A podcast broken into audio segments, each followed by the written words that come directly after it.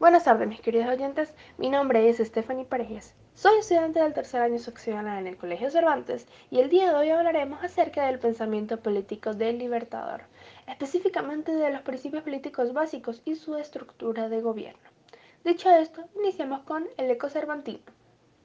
Introducimos el tema hablando primero de los principios políticos básicos, y es que para Bolívar la independencia significaba la conclusión de un fin supremo de acción política ser autónomo no era solo lograr la soberanía, para ello se necesitaba garantizar la obra e ir adquiriendo otros elementos que formaban una sociedad independiente y soberana, así como también que los pobladores pudieran regocijarse de las garantías de la libertad, equivalencia, seguridad, posesión a través de la Constitución y las leyes, llevándolas adecuadamente donde los ciudadanos cumplan con sus deberes y se les den sus derechos, como lo declaró en su discurso de Angostura.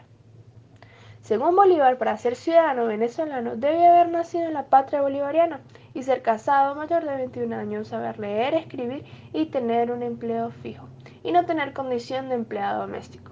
La misma podía ser suspendida o revocada debido a fraudes, sometimientos a procesos penales, ebriedad, mendicidad, traición a la patria y naturalización en otro país. Ser ciudadano venezolano te permitía votar y ejercer cualquier otro tipo de cargo público.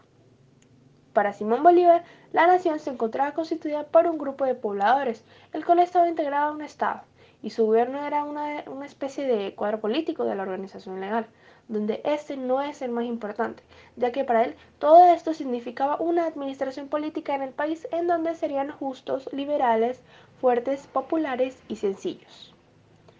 Entre los principios políticos más importantes está la patria, donde el mismo Bolívar expresó que ella ha formado nuestro ser, nuestra vida no es otra cosa que la esencia de nuestro propio país. Allí se encuentran los testigos de nuestro nacimiento, los creadores de nuestra existencia y los que nos han dado alma por educación. Los sepulcros de nuestros padres yacen allí y nos reclaman con seguridad y reposo. Ahora hablemos de su estructura de gobierno, y es que para nadie es un secreto que Bolívar era un político demócrata el cual creó un sistema de gobierno donde expresó en un discurso que el sistema más perfecto es aquel que produce la mayor suma de felicidad, mayor suma de seguridad y mayor suma de estabilidad, es decir, un sistema establecido por un gobierno republicano, centralista, civil y democrático.